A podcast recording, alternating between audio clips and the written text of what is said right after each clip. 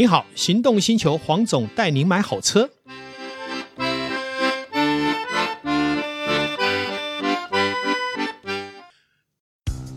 你终究要开欧洲车的，为什么不一开始就开新世代 Skoda Fabia？欧洲制造，欧洲 NCAP 安全五颗星，唯一真本事，就等您亲临全台 Skoda 展示中心试乘体验。Skoda，聪明的就懂。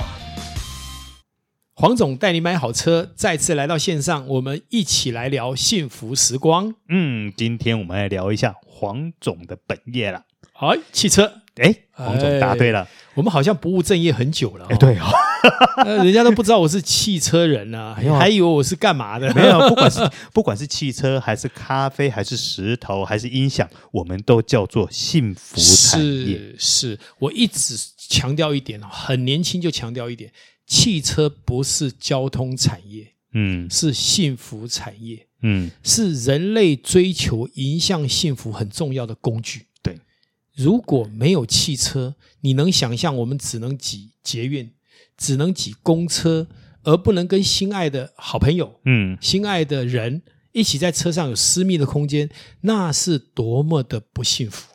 是啦，我也很喜欢车子啦，但是我也很怕说我在买车的过程中我会被骗呐、啊。哎呀，糟糕！讲到汽车，好像后面负面就。紧接着接踵而来啊！没办法，我那个负面的情，负面的情绪又来了，这样。那如何化解呢？哎，我也很怕，我也很好奇。那每次讲到化解，很多生意人也会对我不满。你为什么要讲那么清楚？但是我还是回过头来哈，讲清楚这一件事情对产业是正面。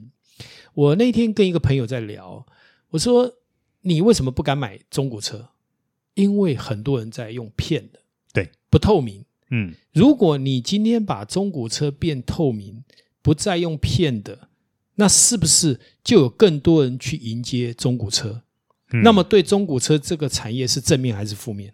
反而是一个正向循环，是嘛？反而是扩大它的基础面嘛？对。那所以我觉得任何事情还是要回到基础面，就是说，当然中古车一定是一车一况，嗯，而且是一价，对，好，没有完全一样的，好，那因为里程可能不一样。车况可能不一样，那待修面也不一样。嗯，有的全车刮花了要洗澡，有的是一尘不染。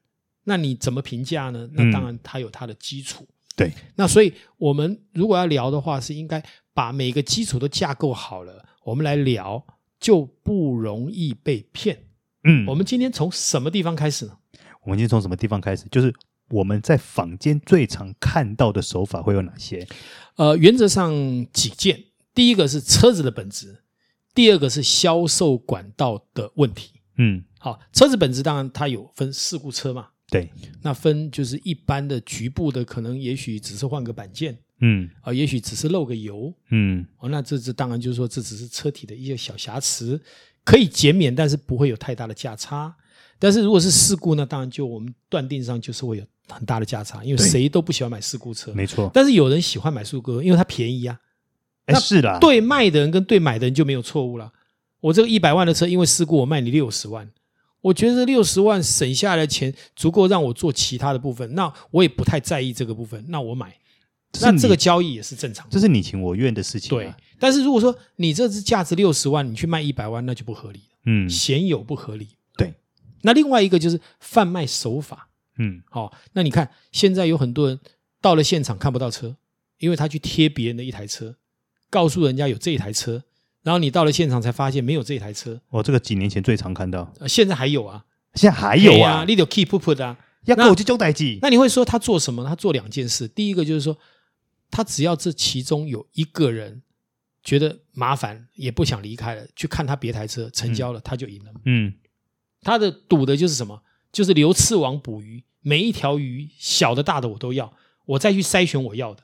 打死不放过。对，嗯、那可是呢，你知道你做这个动作就会影响到消费者的信心嘛？嗯，因为我们会常接到客人抱怨说，我去到那家店家，或者去到台中的某一个店家，结果看不到车。嗯，那你想，你这样就把整个产业是往什么下游走了？嗯，就越走越下游，就就提升不上来了嘛。嗯，那所以我们还是要回过头来，就是这种骗局其实很多，我们就举刚刚讲的，好、哦、这种例子。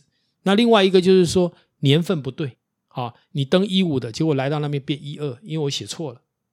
另外一个就是条码表，啊，哦，我就告诉你有五万公里，然后其实这个车子是十五万公里，那这也是一个。嗯、那另外一个就是，其实他没有条码表，但他是十五万公里，他写五万公里吸引你来以后说啊，我写错了，哦，我我少写了个一，对你人还是会到嘛，他就是赌你一个，就是你人到了，我至少有机会说服你。嗯，那另外当然就是看 A 车卖 B 车嘛，哦，这种因为很多客人没有去看他的车身号码，对，没有去对行照。然后没有去对车体，所以有时候他给你一个漂亮的车看，交车的时候是另外一台车，他只是把那个另外一台车的车牌呢贴到你现在要看的车。这种这种状况最讨厌了，因为你很难察觉。对，好，这些都是我们在买卖中古车会遇到的陷阱。好，那只要我们注意一下，其实是可以避免的。好，那我在其实，在多次节目里面有提到一个美感，嗯，很重要的就是我要出去看车之前，我要先做一个动作。第一个，我当然去了解行情嘛，对，了解市场。第二件事情就是，当我看到一个车商登了一台很漂亮的车，比方说假设叫台中，嗯，登了一台 BMW 的这个宝马三三零 i，嗯，车价呢是一百万，嗯，可是照理讲市价是一百二十万，他为什么卖那么便宜呢？那我要想两件事，他有没有骗我过去啊？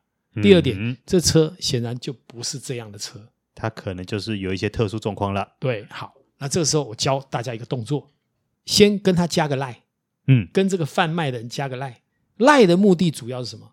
所有的通联记录都被记录下来，你可以把它拷贝下来。对，有一天有争议的时候，至少我可以确认这个不是我空口说白话，有凭据，是你欺骗我。那么加了赖以后，做第二件事情，先透过赖问他说：“你这一台车。”是不是有在店里面？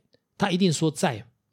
那你可不可以现在拿着你的手机去录一下这台车的外观、内装，最后把镜头停在里程表？嗯嗯嗯嗯。这个时候我是不是已经完全确认了这整个车？因为照片还可以修片呢。对对对。录影你很难嘛。嗯。然后最后停在那里程表，我也确认你的里程跟刊登的一不一样。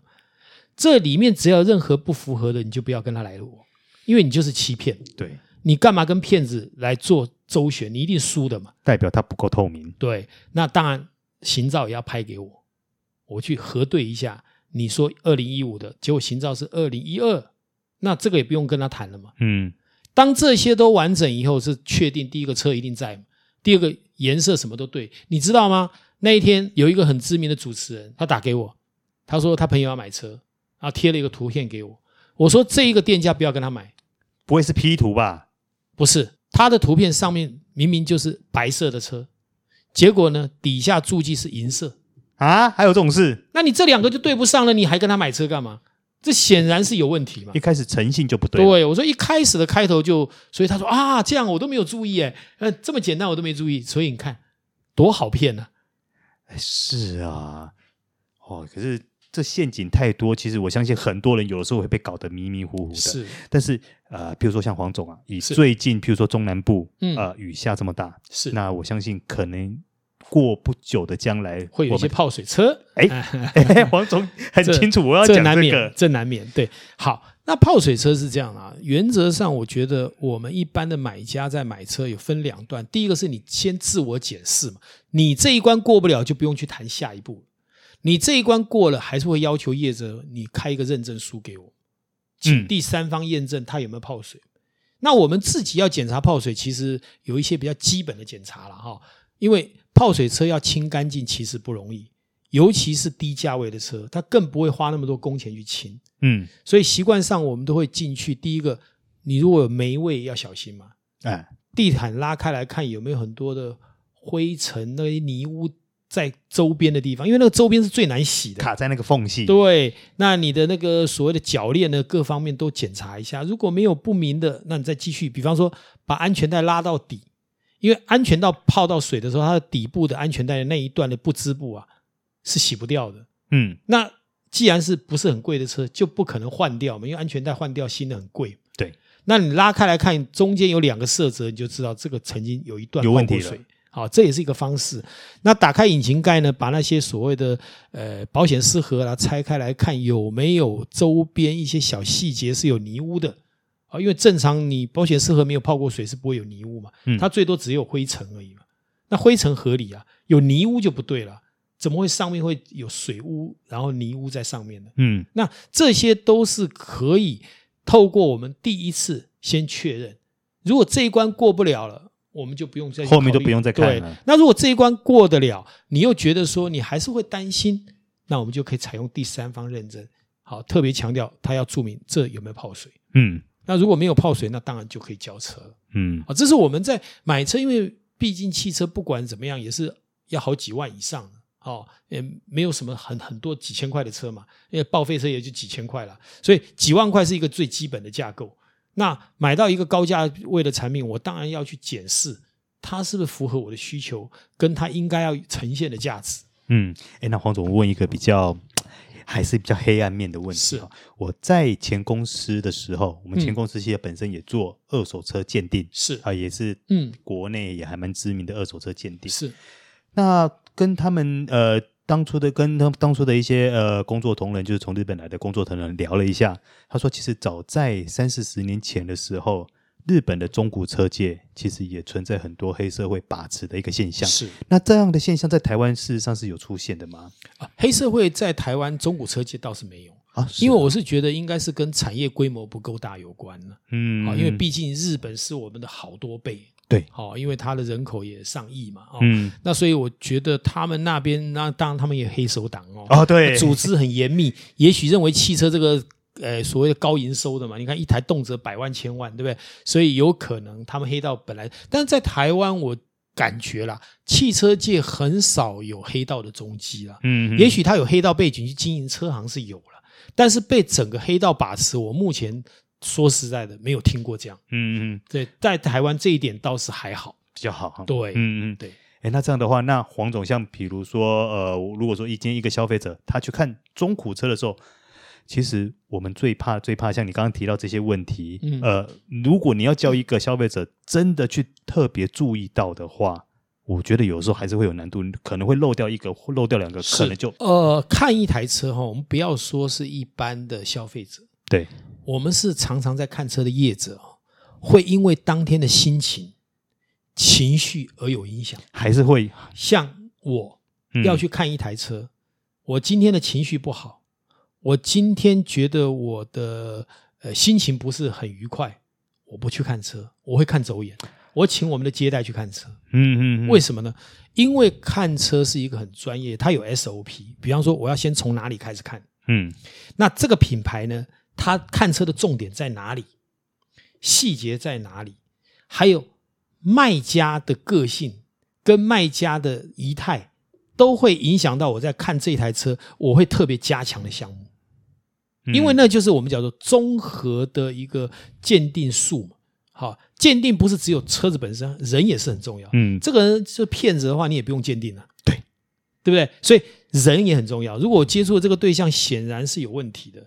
我在鉴定这个车的时候，我可能会用比较特殊的方法，嗯、所以你去想，连我们专业的人去鉴定都有疏漏，都这么困难了，更何况一般的消费者。嗯，所以找到一个比较专业的人帮你鉴定，或是找第三方认证机构是有公信力的，那其实都是一个很好的方法。这就是我们台语所讲的啦，“森林怕够五席车”，是，所以。我们刚刚前面讲了这么多呢，简单说就是要找，譬如说像黄总这样，譬如说，哎，有专业知识的，那也有信用的中古车商或是专业人士来把关，那对于我们的保障是最好的。跟谁买车比买什么车还重要，因为最终只要是对的人，他就会提供对的车，因为你信任是他的专业。是。不对的人，他永远提供不对的车，所以人比车重要。好，这是我今天再三的要提醒所有想要买车的人，这个是王道。好，那我们今天节目先到此告一个段落喽。哎，下次我们来跟黄总继续聊更多更多关于中古车的两三事。好，谢谢谢大家，也谢谢导兄。好，拜拜拜拜。